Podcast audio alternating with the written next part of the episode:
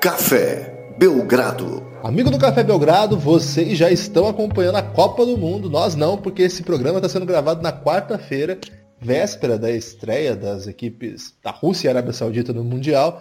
E nós vamos o quê? Nós vamos falar de draft no meio da Copa. É, nós preparamos essa edição especial para ir ao ar no final de semana comigo e com um grande amigo de jornadas de draft, Alfredo Lauria, um dos maiores especialistas de draft no país. Estou errado, Alfredo? É, Guilherme, boa noite. Boa noite, é, ouvintes do, do Café Belgrado. É, boa noite ao Lucas aí, que mais uma vez é, desfalco o time quando eu tô aqui, tô, tô sentindo que é pessoal o negócio. Eu acho que é, viu? É. E obrigado pelas palavras, mas acho que não sou merecedor e, e enfim, mas eu, eu posso dizer que, que gosto bastante do assunto. Posso dizer que eu sou um fanático por draft. Curto muito, até quando eu não estou acompanhando muito a NBA. É, é, o momento do, do ano que eu paro e, e desvio toda a minha atenção para o draft, que eu, eu acho assim talvez seja o assunto mais fascinante do, da, de toda a NBA. É estranho falar isso, né? Porque é, é, é, é uma coisa que muitos considerariam meio é, secundário, né? Um, é só uma simples é, escolha de jogadores, algo mais burocrático e tal. Mas o, o desenrolar da coisa, como a NBA desenvolveu o draft, né, acaba tornando é realmente uma, uma data assim fascinante. É, Para mim equivale realmente um, um, jogo, um jogo de final. Então eu sempre fico vidrado aí no, nesse momento do ano. O Alfredo ele foi junto comigo e com o Leandro os fundadores lá do antigo Draft Brasil. A gente vai falar um pouquinho disso daqui a pouco, como é que veio isso aí, por que, que a gente está falando de draft há tanto tempo já. É... Esse ano vão fazer 14 anos que a gente que criou a primeira cobertura de draft no, no país. É, Você tá que... velho, hein, cara? É, a gente tá idoso. o primeiro texto que eu escrevi faz 15 anos esse ano, que foi um sobre o draft de 2003, né? Uma coisa bem por cima. Assim. Daqui a pouco a gente fala mais disso, Alfredo, mas antes eu preciso te dar o direito de resposta, porque na verdade você foi no último podcast da segunda-feira, quem não ouviu, ouça lá. A gente está lançando bastante podcast aí, mas é, dá para voltar lá quem não ouviu ainda. É, você foi citado no Café Belgrado como um grande fã do Mohamed Bamba. Isso é mentira? É isso? É, não, não entendi essa pegadinha aí de colocar com um grande fã de Mohamed Bamba. É, afinal, Mohamed Bamba, dentre outros, é, estão aí nessa listagem de jogadores que podem de última hora é, roubar lugares de Luca Doncic no, no draft. Então, é, Mohamed Bamba já conta com minha antipatia começar daí. Segundo que implico com o nome, eu não curto esse nome, Mohamed é Bamba. É, não é, eu preciso ser sincero com o seu ouvinte, Guilherme. Mas, mas não é que a minha casa todo mundo é bamba, todo mundo bebe, todo mundo samba. Não, não, não pegou? Pois é, e assim, além do, do, de, de, desse lance com a música, com o sambinha, né? É, sei lá, também lembro esculhamba. É uma coisa meio estranha, assim, bamba. Perna bamba, não sei. Alfredo não nutre. Como é que era aquela musiquinha do, do, do Terra Samba, não? Joaninha me deixou de perna bamba. essa, é, essa, essa você foi fundo. Essa Mas você foi fundo. Eu, eu ando implicando com. É, fora isso, brincadeira, né? Brincadeira à parte. Eu ando implicando muito com, com essa questão de hype de última hora, assim que que a gente vê muito né, na, na, nas vésperas de draft da NBA. Né? É bem comum isso. Quando chegando perto do draft, alguns jogadores, enfim, que têm um potencial incrível, como é o caso do, do, do Bamba, enfim, é lógico, pô, ninguém está é, tá aqui desmerecendo o fato dele, é, é, primeiro, ter tido um ano muito bacana na, na Universidade de Texas, né? É, não foi aquele, aquela coisa espetacular, mas foi um ano muito bom. É, ele é, digamos assim, é, correspondeu né, às expectativas é, como freshman e, e, de ser um animal de, em termos de, de em termos físicos, né, atléticos. Mas assim, aí de última hora, não sei, é, não sei se você concorda comigo, Guilherme, mas de última hora no draft costuma acontecer isso. É, parece que rola um vale tudo para ganhar uma ou duas posições, que a gente sabe que envolve muita coisa isso, né? Envolve é, dinheiro, é, uma andada de, de, de, número do draft aí que vale a alguns, algumas dezenas de centenas de, de milhares de, de, dólares né, no bolso. É verdade. E o caso do Bamba é bem louco, assim, porque é, eles estão ressaltando várias características dele, assim, como se fosse é, um jogador, assim, que o tempo todo ninguém sabia disso, então. Esse, é, esse ano que ele ficou no universitário, os anos que ele antes apresentava, no... ninguém nunca tinha conversado com o Bamba para saber que ele era bom de entrevista, bom de papo. Ou de repente ele fez um curso lá de comunicação e virou é, um ótimo é, entrevistado. É, essa, é, o mais louco ainda é a bola de três, né? Que agora Virou um grande chutador que, não, que ele só não teve a oportunidade de mostrar, né? Exatamente, é. Então eu, eu também não, não me, me, incomoda também esses papos que começam também. É, queria te dar esse direito de resposta antes de, de entrar propriamente no, no, tema que eu tinha separado para a gente conversar. Que é um pouco assim, é, lembrar como é que era, né? O, acompanhar o draft antes, em 2004 é, foi quando lá no, no, no, Draft Brasil, você lembra? Era uma página laranja, né? Toda laranja, assim. Caramba, foi, e... foi fundo agora, hein? Você lembra disso? Eu, eu, lembro, não lembrava, mas você, você falando agora eu lembrei. Ele não tinha aquele visual clean, é, é, branquinho, etc. Realmente, era, era laranjão, né? Não, e é muito louco que essa, essa época a gente fez o perfil de todos os jogadores é, do primeiro round e, sei lá, uns, uns 40. 40 não sei, mas uns 20 do segundo round é, alguns que nem foram escolhidos acabaram sendo desperdiçados os perfis, que era uma ideia bem juvenil, assim, na verdade, né? De tentar fazer algum conteúdo em língua portuguesa sobre esse assunto que a gente gostava tanto tudo mais. E isso rapidamente se expandiu para um site maior. E eu queria até lembrar o nosso ouvinte aí que nessa época o Lucas Nepomuceno não era assim da, da, nossa do nosso grupo que criou o site, mas rapidamente ele pintou nas caixinhas de comentário do, do Draft Brasil é, com uma, um fake, que não, um fake não é a palavra, né? Com um nick dele que chamava Grovildo. E a grande pira do Lucas Nepomuceno era falar do Elinho. Você lembra disso? Tudo era assim, o Elinho vai ser draftado. Esse é o Lucas Nepomuceno desde 2004 é, falando de coisas inconvenientes é, na presença de pessoas sérias como nós. Agora, Alfredo, o primeiro draft que eu queria tratar é justamente esse, o primeiro que a gente cobriu mais precisamente, mais é, dedicadamente, que foi esse de 2004, e ali logo de cara tinha um grande debate, não sei se você vai lembrar, era Dwight Howard e Emeka Okafor. Lembro, lembro que, sim. Que lado que você ficou? Eu lembro que eu fiquei no Emeka Okafor, cara. Eu, eu cometi esse... É... Eu, eu não lembro sinceramente qual lado eu fiquei. Assim, eu lembro muito que, que era assim, uma questão de. É, é, tinha muito a ver com, com o potencial do, do Dwight Howard, né? E, e assim, o, e um, o Okafor já mais consolidado, já tinha demonstrado é, é mais serviço na, na universidade em Connecticut. É, então era muito disso, né? E, e a gente vinha num, num é, principalmente de um draft anterior que veio com o LeBron James, né? É, que não passou por, por nenhuma universidade, enfim. É, então ele, ele já vinha ali preparando um terreno para essa escolha do, Dwight Howard aí como é, vamos confiar que dá certo, né? É, não lembro exatamente que lado eu fiquei. É, mas lembro bem do debate e foi um debate até o, o último momento, um, um, debate que parecia até naquela época mais equilibrado do que o atual, né? É... Ah, com certeza, porque na época era assim, tinha muita gente que achava que o, o Emeka Okafor era tão bom quanto o Dwight Howard podia ser, né? O Dwight Howard vindo do high school, o Emeka Okafor campeão, é, acho que foi campeão, né, em Connecticut, era ele o Ben Gordon, lembra, no time? É, e, verdade. E foi, e foi uma coisa... Junto, né? Isso, que polarizou muito o debate e eu lembro que no dia do draft, os vários. Eh, na verdade, tinha dois grandes sites de projeção que eram o Draft. É, que não era Express ainda, né? Acho que era Draft City, né? Lembra do. Lembro, do lembro, lembro sim. Foi o primeiro projeto do, do Jonathan. E do lado do, do NBA Draft, que era o tradicional. E aí tinha o Chad Ford também, né? Da ESPN, que eram os caras que cobriam. E no dia que saiu, assim, no dia do draft, aquela última atualização, às 5 da tarde, sei lá que horas que eles fazem as últimas atualizações, alguns davam Elcafor, outros davam Dwight Howard, né? Você vê que hoje é, é impensável, geralmente, quando vai o primeiro. Acho que desde então Acho que só aquele do Anthony Bennett foi tão surpreendente é. quanto. Esse, esse, esse foi loucaço, né?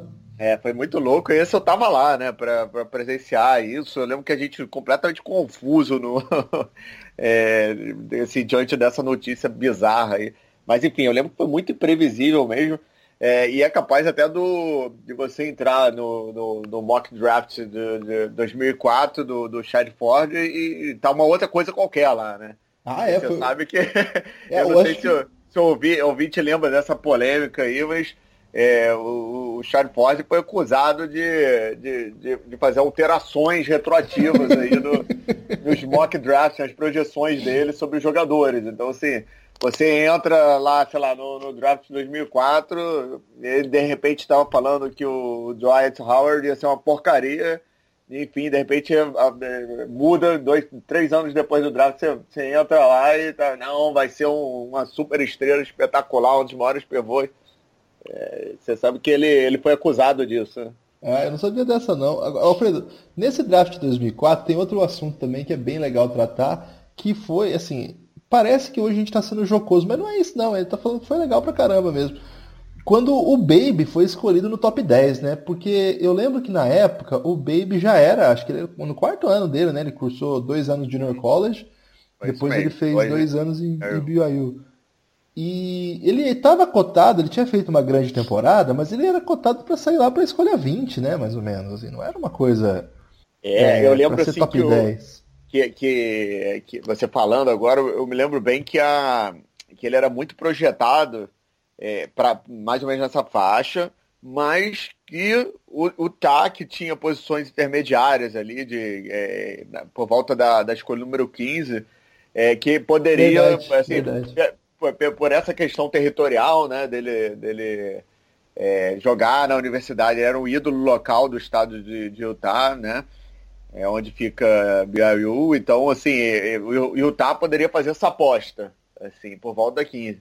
E saiu, saiu na oitava, né? Foi loucaço isso. Foi, loucaço. foi, foi muito, muito, muito forçação de barra, assim. A gente já sabia naquela época que era um, um avanço, digamos assim, né, do, do Toronto. É, pra você ter uma ideia, ele saiu antes é, do Andres Biedrins, que chegava como uma espécie de novo gasol europeu, alguma coisa assim. Vinha direto né, da, da Europa, com muito muito badalado, assim, não era pouca coisa não. O Biedrins acabou não conseguindo fazer tudo que podia, mas fez uma carreira até que mostrou alguns bons momentos, né? Ele, ele chegou um momento que, né, que era um pivô titular de nível, de, de bons times, assim, então... Outros caras uma carreira. Saíram, Outros caras que saíram depois dele, o Al Jefferson, que, pô, carreira enorme na NBA. Nossa, é, também teve anos, assim, de grande titular, de pivô titular. O Josh Smith, que também teve uma carreira bem legal, né? Agora, depois que a NBA virou essa correria chute 3, isso ficou ruim pro Josh Smith, né, cara? Mas era um cara também que vinha da high school, animal, né? Enterrava na cabeça Enterrava, de todo mundo. Pô, campeão de enterrada, cara. O J.R. Smith, o protagonista aí dessas finais, né? O, o antagonista, sei lá, dessas finais. Acho que também teve grandes momentos, né? Se eu não me engano, teve, chegou a ser o eh, melhor sexto homem da liga. Acho que até na época de Denver. Ou, se não, não, não chegou, foi. Sempre é, brigava. Teve jogo de 50 pontos, não teve também? Aí? Foi, lá, foi. Né? O, o, a gente brinca e tal, mas o J.R. Smith teve seus momentos de glória na, na, na NBA. Assim, sempre foi louco, né? É, isso acho que ninguém tira dele. Mas ele, esse talento é indiscutível. O cara tem, o cara e tá, tá ali à toa. E o próprio Anderson Varejão, né? Que saiu depois dele. Foi uma bem depois, né? Já bem no depois. Round. E teve uma carreira bem legal na NBA pra você ver como é que foi, assim, uma façanha mesmo do. Até Igodala, né? O Igodala, velho. O Igodala foi logo depois dele, é verdade. Nossa, o Igodala, cara. O Igodala, eu lembro quando o Igodala chegou na, na, na, na NBA, assim, o, assim, além de um grande jogador, é, pro, pro Arizona, é, ele, ele tinha um hype que era o seguinte, que era, é, pô, era o cara que era. Ele, ele, se eu não me engano, ele fazia atletismo é, é na, tinha isso, no, no, início. E assim, o cara, ele tinha um salto altura. Né? O lance dele era salto altura. E, e, o cara tinha um recorde dele, assim, que era tipo. É, se, se não fosse igual, era perto do recorde brasileiro de salto altura. Assim. Caramba. Então, assim, era, era uma coisa, o cara, o cara cavalo, né, de atlético e tal, e todo mundo sabia que, que, que jogava bem, não era só uma questão de, de ser atlético ou não, mas já, já tinha demonstrado na universidade. Agora eu vou partir para o draft seguinte, que tem outro debate que é bem legal também. Não é nem o debate das primeiras escolhas, a primeira escolha era bem consolidada também, que era o Andrew Bogut. Aliás, o Andrew Bogut foi rival do, do Baby, né? Lá no, na NCAA. Era rivais mesmo, assim. Eles... Lembro, lembro. Pô, a Universidade de Utah, né? Isso, Ele era. na Universidade de Utah. É, eu, eu, assim, só voltar um, um, um tantinho no, na questão do Baby, acho que isso acabou prejudicando muito o, o, o, Baby, né? Assim, não financeiramente, certamente não, porque ele ganhou a bolada, né? Com essa, com essa escolha número 8 aí, que realmente rendeu um belo contrato inicial para ele. Tudo bem foi o único, mas né, já, já deu para fazer um pé de meia. É, só que, assim, é muito difícil, né? Porque a partir daí a cobrança foi enorme em cima dele. Ele não tinha como corresponder tecnicamente essa cobrança. Realmente, Toronto viajou ali na, na, na é, nessa escolha. Mas assim, se ele acabar saindo lá para 30, é, no segundo round, de repente ele, ele, ele, conseguiria cavar os minutinhos dele ali como pivô reserva e tal. De repente teria até, até tido uma, uma carreira um pouco é, mais gloriosa, digamos assim. Mas aí, como ele entrou ali, assim, primeiro que o técnico já se sentiu na obrigação de começar a escalar ele, de titular, enfim. E acabou expondo muito ele, né? As limitações técnicas dele. Então, é, era complicado para ele estar tá ali. Ele estava num lugar que, que, que não era para ele estar, né? A verdade é essa. É. Ele, ele, ele, teve uma grande carreira na universidade, mas assim, aí já disputando com, com, com a galera que era bem menor fisicamente, a gente, a gente tem muito esse problema no, no, no universitário, né? É, tem muito jogador que, que, que, arrasa no universitário, principalmente pivô, porque assim, leva muita vantagem é, física, principalmente na, nessas conferências menores, né? Porque encara, às vezes, um cara de 2,10 e 10 e acaba encarando um outro pivô no outro time de 1,95m, 1,98m. Então chega a ser covardia, né? Um pivôzão é. desse. E grande do jeito que o, que o Baby era. Então, depois que ele chegou no, no nível que todo mundo tinha 2 metros e 10, a coisa complicou para ele, né? Eu, eu, vou aproveitar, então daqui a pouco eu volto pro draft de 2005, eu ia fazer uma pergunta, mas é, acho que dá para falar de uma outra grande surpresa, para pegar o gancho aqui do draft, que também é ligado ao time de Toronto e também parece, passou por esse problema bem similar ao Baby, né? Que é o Bruno Caboclo, né, Alfredo? Também foi uma surpresa nossa, é verdade. Né? Você, você, você, comparou bem aí. Também é esse problema. É, saiu muito antes, né? Ele estava cotado assim para escolha 60, escolha 54. E aí os caras chamam ele no primeiro round. É uma escolha que não é tão alta quanto a do Baby, né? Não é um lottery, mas uma escolha que é de primeiro round, contrato garantido. Chega assim. Diferente do Baby, né? Porque o Baby chegou pronto, mas sem as, as, o talento necessário para brilhar na NBA o Caboclo chega como um projeto, mas também com uma expectativa que não se cumpriu, né? Uma história parecida. É bem parecida a história, né? Apesar de não, não, não ter sido exatamente ali no, no, no, na mesma posição e tal, mas assim, a verdade é que o Bruno Caboclo, a dúvida era se ele ia ser draftado ou não, né? É, exatamente. Durante Quando foi o primeiro round, foi uou, que isso? Então, assim, é, essa, essa foi surpresa. Era alguém que de repente estava mais cotado para ser ou as últimas escolhas do segundo round, ou então, né, realmente não ser draftado. Então, quando foi, entrou no primeiro round, e, e assim, numa escolha que não está nem no final do, do, primeiro round, aquilo realmente deu uma balada ali, né? Deu uma, uma, uma sacudida. E aí volta o mesmo problema do Baby, né? Você, é, você sai numa posição é, de primeiro round é, muito acima do que você estava projetado, o pessoal vai, vai, vai, vai sempre te cobrar isso, né? É. É, a comparação vai ser com, com jogadores que, estão, que saíram perto de você, e, e aí fica ruim, né, pro, pro jogador. É, então, assim, é, se, se ele tinha lá uma chance de se desenvolver no grande atleta, o Bruno Caboclo teve, teve um, aquele é, momento dele muito especial é, jogando Pinheiros, né, aqui no, no, no, no Brasil. Então, assim, é, tinha um potencial ali que, que de repente, é, acaba sendo desperdiçado por esse excesso de cobrança, né? Que, que a própria escolha acabou fazendo em cima dele. Ah, e o próprio e modo no, de novamente vida, né? Toronto. Né? O modo de vida é. que o cara vai lidar, a grana que vai entrar, né? Outro, é, é, muito complexo. Agora, Alfredo. Acho que mexe muito com a cabeça, né? Eu também Psicologicamente, você assim, ter essa pressão nas tuas costas é difícil, cara. Você jogar naturalmente, né? É, agora, voltando então ao draft de 2005, tinha um grande debate ali que talvez as pessoas que acompanham a NBA há um pouquinho menos tempo vão achar que a gente está louco, mas é verdade, gente. A grande questão era quem é o grande armador desse draft.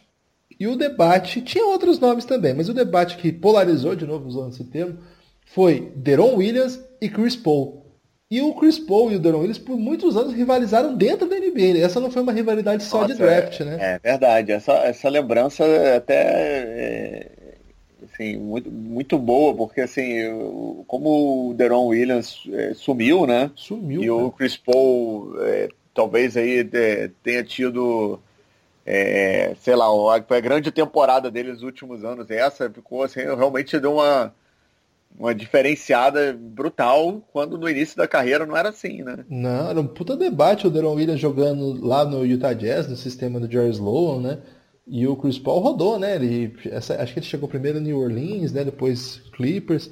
Foi uma, foi uma, foi uma carreira que uh, havia um debate sério sobre os dois. E hoje, olhando o que aconteceu com o Deron Williams, é até estranho, né? Porque era um cara muito talentoso, sabia controlar o jogo, sabia controlar o time. Ele teve algumas lesões, mas acho que não foi isso, não foi uma coisa estranha. O que, você acha que aconteceu com ele?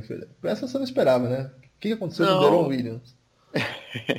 pois é, cara, não sei. Tem, é, é, tem muito disso, né? Tem jogador que, que desponta na, na, na, carreira logo no início e que de repente, por um motivo ou outro. Acho que às vezes entra até questão pessoal, Guilherme. Assim, é, é, às vezes a pessoa né, tá numa fase de vida é, diferente ou passa por problemas é, pessoais e que, que acabam fazendo que, que a pessoa não, não consiga se dedicar né, tanto quanto se espera de um, de um atleta da NBA, que é um atleta de top, né? Você para se manter em alto nível na NBA, você tem que estar tá, é, dando o seu 100%, 120% todo dia. É, então não sei se foi o caso do Deron Williams realmente, mas assim, é, são alguns problemas que podem acabar acontecendo e derrubar um pouco a carreira de um, de um jogador. No draft seguinte, um outro, outra questão que eu, que eu trago aqui é provavelmente aquele que eu acho o meu maior erro de análise, de esperança, de emoção, desperdício de emoção já depositado. Você vai concordar comigo. A terceira escolha daquele draft, Adam Morrison. Adam Morrison, um jogador ah. histórico de Gonzaga. Esse draft foi bem legal, teve o Bariani, teve o Lamarcus Aldridge, Teve o Brandon Roy, que teve uma carreira muito triste, né? É, resumida por conta de uma lesão aí, né? Interrompida, na verdade, por conta de uma lesão. Não. Vários outros nomes legais. Paul Millsap, que saiu lá no segundo round, acho que escolha 40 e lá vai.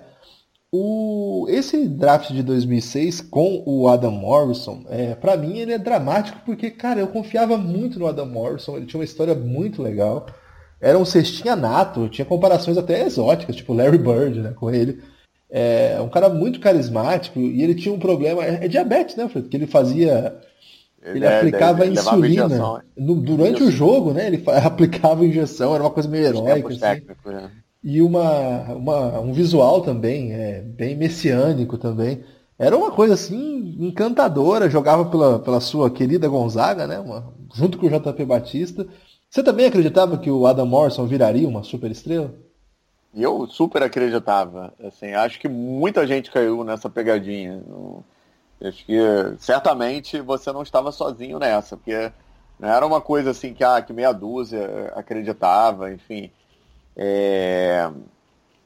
é assim, é o típico jogador que às vezes você até entende por que, que tem alguns, algumas pessoas que têm reservas, por exemplo, com o Luca Doncic. Não, não quero comparar a carreira, não, mas é, o, é, assim, é, é, muito inexplicável como o Adam Morrison não deu certo. Se ele é, teve um, assim, momentos tão encantadores no, no, no, no, universitário, números impressionantes, né? Assim, ele ali já no, na fase final da carreira dele no universitário estava fazendo 40 pontos, do que é jogo, jogo, pô, é, disputadíssimo, não só dentro da conferência ali, mas no, no próprio torneio, né?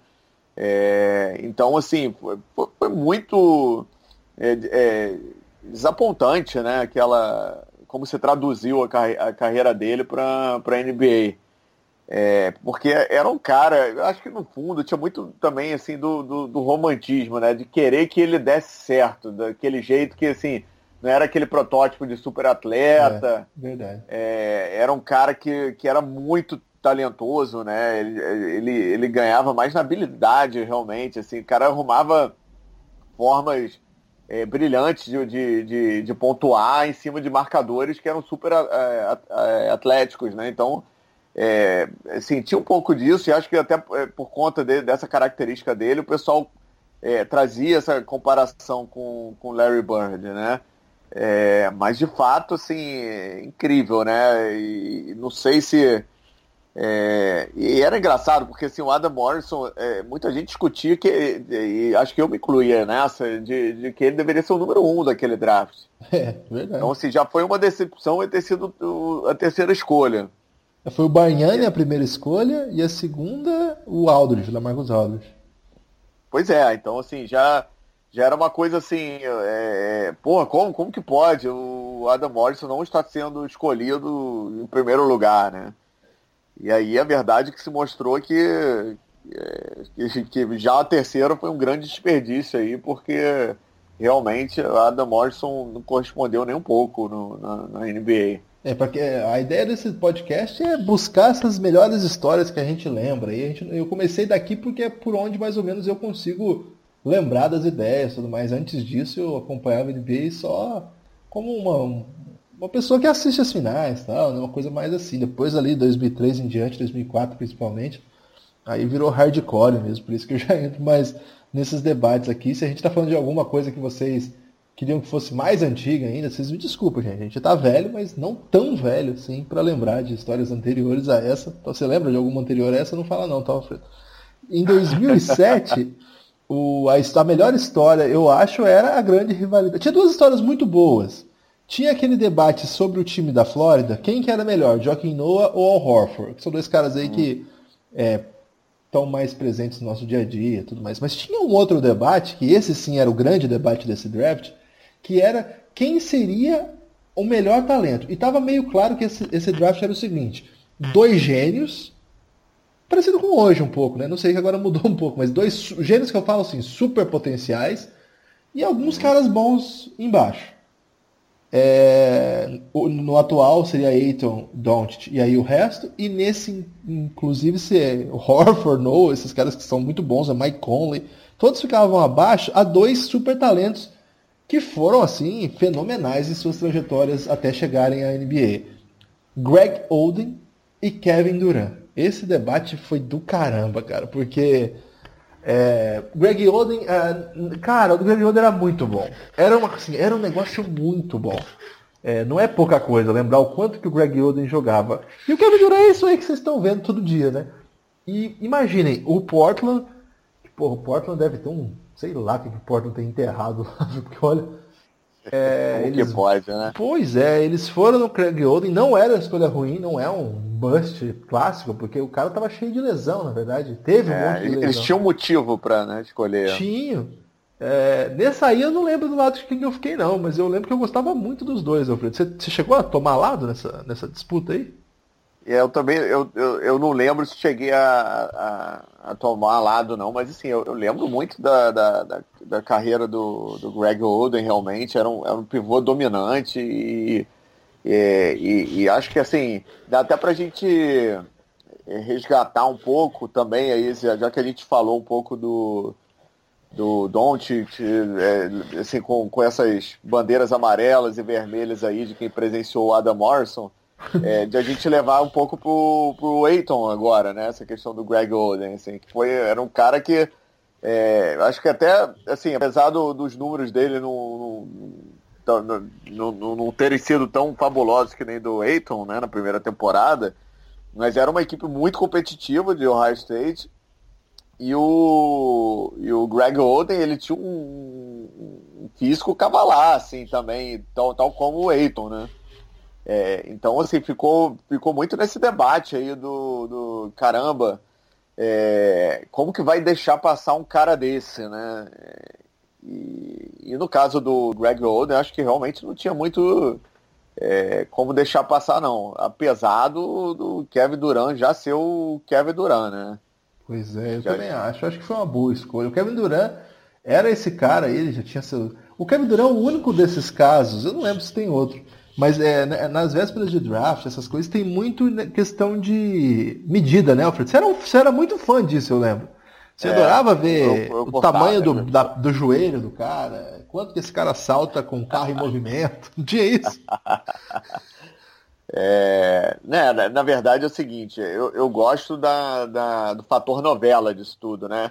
Acho que é um pouco do que a gente está falando aí desse hype de última hora, enfim. É, mas eu, eu, curto esse o agito, né? Eu, eu não, não, fico dando, obviamente, essa importância toda para pra, as medidas.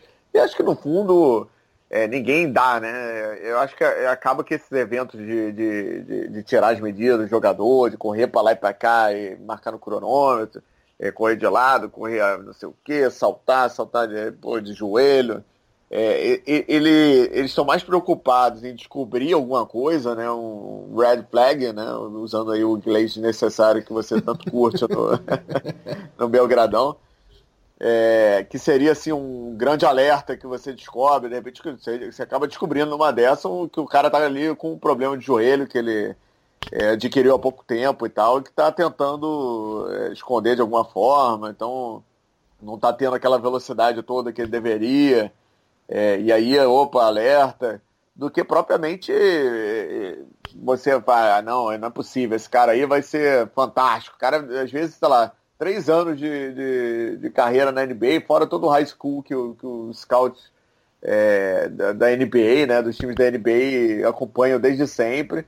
E aí, numa corridinha de um dia, o cara, entendeu? Ah, não, esse cara não tem como, esse cara vai voar. Não, não, não é assim que funciona, né? Não... Eu tenho outro debate que eu também queria trazer aqui. Esse eu, eu tenho muita. Marquei com muita emoção esse debate porque foi um. Foi um draft que eu tinha muitos. É, eu tinha dois grandes amores, assim. Você vai lembrar. O draft de 2009, eu já pulei uns anos aí. É, que tinha o Blake Griffin, que era considerado a primeira. Mais ou menos nessa pegada que você falou do Aiton aí, né? Assim, um animal, não dá pra deixar passar um cara desse. Tinha um outro cara que, assim, eu gostava muito. Eu não gostava, igual o pessoal tem brincado por aí. Você sabe que eu sou muito é, é, caluniado nas redes sociais, né? principalmente pelos Nossa, amigos. Né? Lucas, João, eles gostam de, de fazer bullying comigo. É, até o pessoal lá do Draft Brasil, lá do Twitter também, recuperou aí isso aí eu fiquei em maus lençóis. Meu grande amor por Rashim Tabit.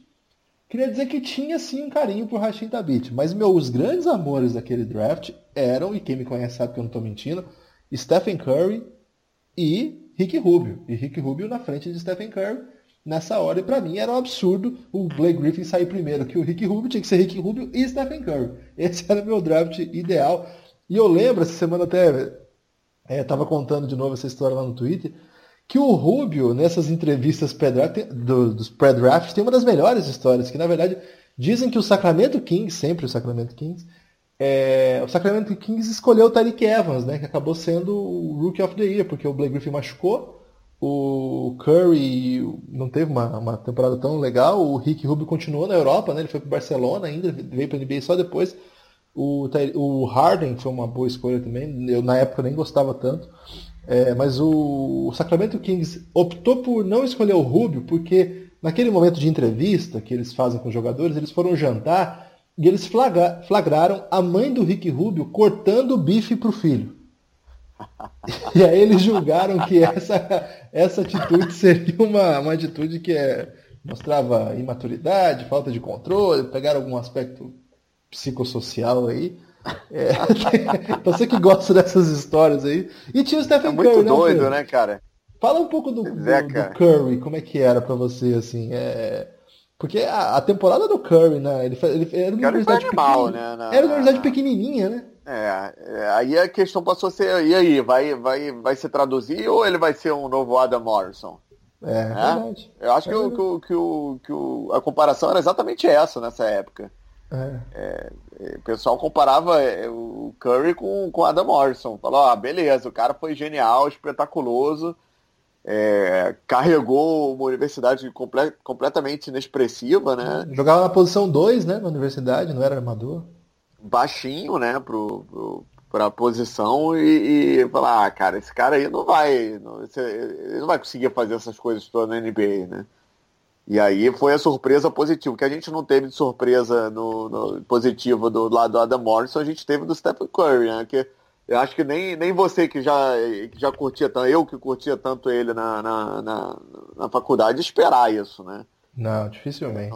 Não, não, dá, assim, o cara ser tão, é, tão fora da curva, né? O cara talvez seja o maior é, arremessador de todos os tempos da NBA, um dos maiores jogadores de todos os tempos da NBA, né? É, o cara é muito fora da curva.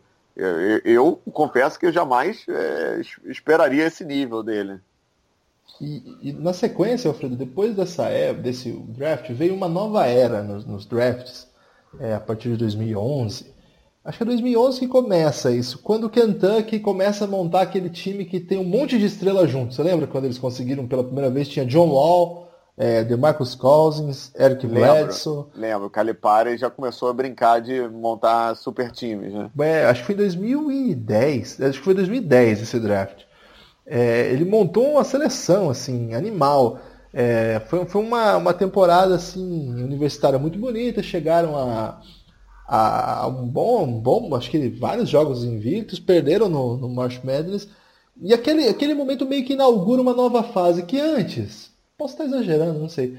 Mas antes era assim, dois, no máximo três grandes jogadores por time na universidade, no sentido de draft. Então você colocava. Você fazer três caras no lottery era impensável na mesma universidade, né? E desde essa época isso tem se tornado cada vez mais comum. É, pro ano que vem já projeta-se que Duke vai ter cinco top 10, imagina que loucura. Os né? três melhores projetados, né? Eu nunca tinha visto isso, assim. É, loucaço. Surreal. E, e dessa, dessa geração toda aí surgiu um debate. E é eu queria que você também desse um palpite sobre isso, não é exatamente sobre draft, mas é sobre classes. Dessa turma toda que o Calipari juntou, quem que você acha que foi o melhor? John Wall, que foi a primeira escolha, é, DeMarcus Cousins, que, porra, um monstro. É, Anthony Davis, que foi absolutamente dominante, né? Uma, uma carreira inacreditável. Quem, quem deles para você aí é o, é o grande é, projeto que deu certo aí desse novo momento dos one and done, que é o que é aquele cara que fica um ano só na universidade e já vem para NBA. Isso se notabilizou por ser uma prática de Kentucky, mas agora tá, tá generalizado, né? Todo mundo faz. É, é, eu acho que sem dúvida o Anthony Davis, né? O Anthony Davis é, é assim, é surreal, ele foi já né, muito bem na, na universidade. Eu acho que é o, o, eles não conseguiram o título né, naquele ano. Eu, o Anthony tô... Davis não, conseguiu. O Anthony Davis conseguiu, né? Conseguiu. Foi. Então ele já, já brilhou na, na, na, na universidade. E eles foram primeira e segunda escolha aquele ano, que foi ele e depois o Michael, o Michael. Gilchrist. É.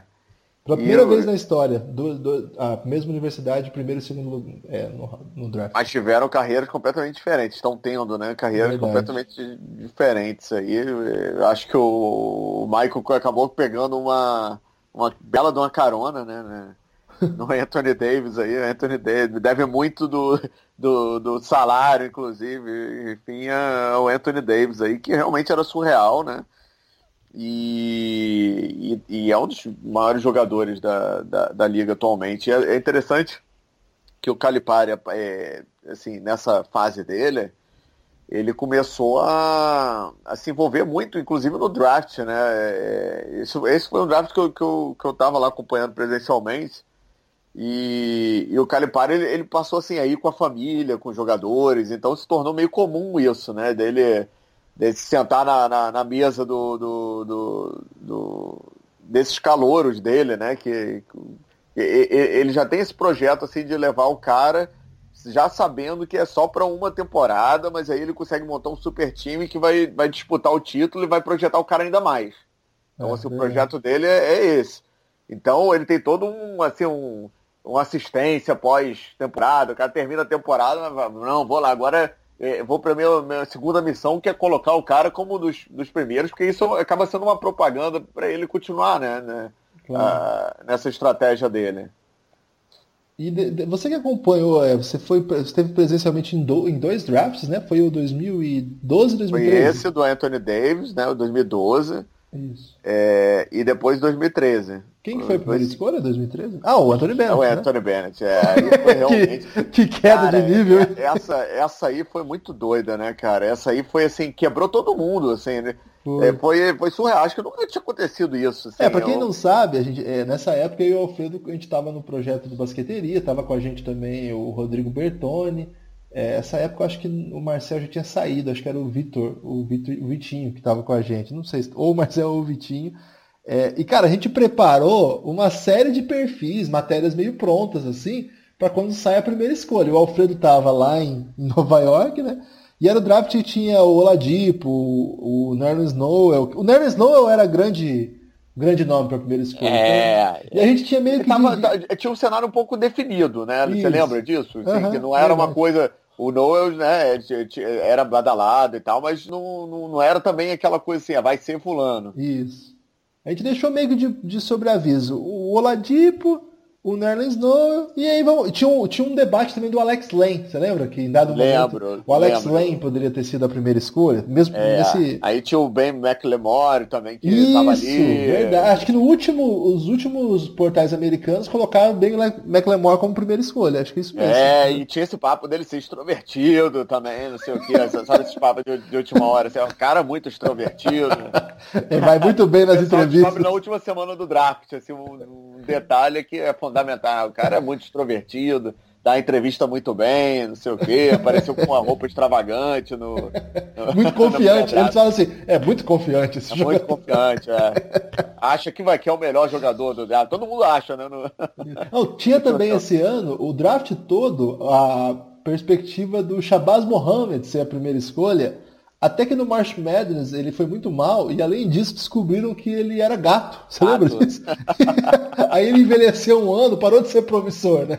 É, aí... é muito doido, né, cara? A NBA tem essas coisas, assim. É, é, foi, foi o draft do, do, do Lucas também, né? Do bebê? Foi isso? Foi isso que ele foi, tava? Verdade. Bebê do Raulzinho. Raulzinho do... também, verdade. Foi. foi um draft bacana. E nessa classe eu lembro que esse caso até deu certo, que esse dos barulhos da última hora, cara, do nada começou esses barulhos de assim. Esse menino neozelandês é muito bom. Esse menino aí, ele tem uma família que é muito pobre. Não sei se você vai lembrar disso só. Uma família que é muito pobre, então depende muito dele, então ele vai deixar o nome no draft. Mas ele não está pronto ainda, mas ele tem muito potencial. E era o Steven Adams, né? Você lembra disso? Então acabou dando certo, né? No final das contas. Essa é uma das Foi, histórias é, de, de reta final. Às vezes funciona. Às vezes funciona, mas assim, é, ele já chegou, pelo menos no draft, com, com esse hype, né? Ele, foi um hype meio de, também desse, das semanas que antecedem. Mas no, no, no, dia mesmo, eu lembro que, que ele já era um dos, é, dos de, desses jogadores, dos 14 jogadores que, que ficam lá na, na, na, na, naquelas cadeirinhas mais próximas, né? É, que eles chamam de Green Room, né? Que é sala verde, que, que é aquela galera que está é, cotada para sair entre as primeiras escolhas. É, e estava também, eu lembro bem disso, ele estava lá como um dos entre, entrevistáveis na, no, na noite pré-draft. Então, ah. ele, ele chegou já com esse hype, né, que foi criado meio de última hora nas semanas que antecederam, é, mas ali já existia. Agora o Anthony Bennett foi surreal, né? Anthony Bennett Assim, era um cara que ninguém, ninguém tava cravando é, o Anthony Bennett como primeiro. É surreal. Eu nunca tinha visto, talvez nunca, nunca mais aconteça, né? E ele foi um cara que jogava na, numa universidade que não, não teve nenhum destaque, né? Na Universidade de Las Vegas, e ele jogou pouco, se eu não me engano, assim. Foi uma coisa mesmo. De fato, foi aquela. É, o Cleveland, inclusive, né? Que ser o espertão da parada, né, cara? Eu sempre sou contra ser o espertão da parada. Nunca dá certo ser o espertão da parada. Não, não conheço caso ainda que deu certo, tio. Agora. Você sabe, desculpa te interromper, mas você sabe por que eu acho que, que nunca dá certo ser o espertão da parada? Porque assim, cara, é, é, é o tanto que essa galera, que, que os profissionais do, do draft acompanham, é, cara, não tá no GP, não, é, não é parar de brincadeira de, de, de, de menino, né? A galera acompanha muito. Não, os caras não vão para lá sem informação. Os caras pô, já acompanharam muito. Então, assim, é, mal ou bem, essas projeções acertam bastante. Se você pegar o, o fator imponderável, né, assim, que, que sempre vai existir, que vai derrubar a carreira de jogador, ou que vai, vai né, tipo, levantar a carreira de um jogador, é muito imponderável. Mas assim, se você que colocar tudo isso na conta, cara, eles acertam bastante, né? É, é, assim, o nível do jogador, onde que eles vão cair, aí você, pô, inventar na primeira escolha, assim. Pô, não dá, né, cara? Isso é... não dá. E agora, assim, a, a, última pergunta de hoje, Alfredo. É, esse draft também é, ele acaba deixando passar o grande nome da turma para a 15 escolha, que é o Yannis Antetokounmpo, né? E além da Yannis Antetokounmpo, por exemplo, o Rudy Gobert, é, escolha 27, cara. Ou seja, os caras chamaram esse monte de gente aí que a gente comentou aí, o Anthony Bennett, é, Alex Lane, Nerlens Snow, o Ben McLemore, o KCP lá, que o Cícero Melo gosta tanto, criticou aqui, Trey Burke, é, Shabazz Muhammad, sem contar os caras que estão na liga, mas não são tão bons quanto eles, né? Enfim, é, Sergei Karazev foi escolhido antes também do, do que o Gobert. É, outros, esses outros nomes que eu falei antes foram todos antes do Giannis Antetokounmpo. Você vê que também, assim, é, tem isso tudo, né, Alfredo? Mas é, tem algumas coisas que podem acontecer que não faz menor sentido pensando na hora e que depois acabam virando, né? Por isso que esse draft agora de terça-feira, a gente fica pensando quem será o Yannis desse draft? Quem será o Donovan Mitchell? E eu costumo dizer assim, é tão difícil porque depende de tanta coisa. Às vezes, é, às vezes o cara tem potencial, mas não dá certo o lugar que o cara vai. Então, tentar prever antes é tão assim, gato mestrice, assim, né? É, é, é, um, é assim, ninguém falou que era fácil, né? É. Os caras trabalham pra caramba, pô, é, assistem jogos pra caramba, muito vídeo, estão acompanhando a carreira dos caras desde que os caras têm, sei lá, 15, 16 anos, mas ainda assim, e esse draft especificamente, o, o 2013, acho que foi o, sei lá, o draft que os scouts não, não fizeram o dever de casa, né? Pelo, pelo menos que aparenta, porque ali teve foi muito confuso, foi um draft de um nível acho que ruim no, no geral, né? Não foi um, um, um, draft daqueles. Acho que o ano anterior, por exemplo, foi um ano muito mais rico, né? E mais previsível também. É. É, enfim, teve o Anthony Davis, o Damian Lillard, o Bradley Beal, enfim, tem Andrew Drummond, que é um puta reboteiro, um puta pivô. E esse draft aí, ele, ele já foi meio de catador, assim, né? O cara, para se dar bem nesse draft aí, é o cara que. Não sei se, se, eu diria acertar na loteria, porque aí você também, né, tipo, desqualifica o trabalho de quem acertou, mas de quem conseguiu garimpar. Esses caras, é, no meio dessa confusão toda. É, assim, talvez fosse muito difícil né, ali, a gente acompanhou isso, você, né, tipo eu lembro que a gente criticou o, o, o fato do Atetokounmpo ter saído antes do Lucas, por exemplo. né? Tudo bem que rolou um panismo ali na época, mas assim, a gente, ah, não é possível, não. Vai chamar um grego da segunda é, divisão da Grécia. É esse cara, que não sei o quê, pô. O alemãozinho também, né? O Schroeder, saiu depois ali também. A gente fala, ah, quem que é esse cara? Quem é esse cara? E, pô, o, assim, o Lucas teve aquela carreira, pô, fenomenal, né? na, na na seleção de base, enfim, a gente é. acompanhou. E, pô, Foi muito carreira... bem na, Espanha também, né? Foi muito bem na Espanha, então assim, é, é, pô, não, não é fácil, né? realmente o trabalho dos scouts não, não, não é brincadeira e, e, esse draft desse ano realmente promete também é, ser de, desse tipo, né? Vai, vai ter muita coisa. Tem um, acho que a diferença para esse 2013 é que tem ali um batalhão de frente que, tem, tem, tem alguns jogadores que você sabe que não tem muito erro. Mas depois dali aí já começa essa batalha maior aí, por acertar a gema. Alfredo, essa era a ideia mesmo, recuperar algumas histórias aí, deixar o pessoal mais ansioso pro draft que está chegando. Queria agradecer mais uma vez que você pintou aí. Agora, é, vamos ver o que o Nuggets vai fazer. Tô curioso. Sabe que sempre que eu vejo o Nuggets eu trato com muito carinho aqui no podcast, porque a gente sabe que você está ouvindo a gente e a gente não quer deixar você triste. É, eu fico um pouco mal-humorado que o, o, Denver, assim, o Denver tem, tem um, histórico recente muito bom de, de draft, né? Verdade. É, Jokic, têm, né? É, eles têm acertado com... Jamal Murray, Gary Harris. Jamal verdade. Murray, enfim.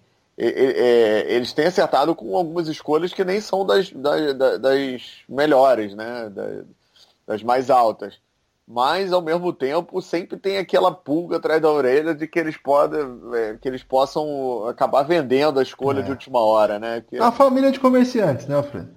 Pois é, e, e às vezes né, pensam só no, no, no dinheiro e não no, no, no produto. E, e, assim, agora, por outro lado, cara, é, para afastar um pouco dessa zica, para os torcedores do Denver, aí, para meia dúzia de torcedores do Denver que acompanham o Belgradão, é, eles estão investindo bastante, me parece, né? O, o Josh Kroenke, que é o, o filho dos donos da, do Walmart do, e proprietários do Denver, eles estão investindo bastante nessa, nessa turma que está lá atualmente, né? A gente pode reparar é, isso quando você vê que, enfim, Paul Millsap trouxeram com a contratação a maior contratação da história né, do, do, do Nuggets, né, de, em termos de, de números de contrato. É, e, e, também dessa remodelação do, até da, da, do time, né? Então significa que eles enxergam aí com o momento de uma nova era, e com, com essa garotada que está lá, com o Jokic, o Jamal Murray, o Gary Harris, então é, tem esse outro fator para contrabalancear. Agora é um ano complicado financeiramente, né? Eles vão ter que tomar algumas decisões aí, manter o Will Barton ou não. E aí por isso pinta essa possibilidade de trocar a 14 escolha. Vamos ficar atento aí porque vai acontecer. Alfredo, obrigado aí é, por atender a gente nesse, nesse momento aí. Sei que está na semana corrida.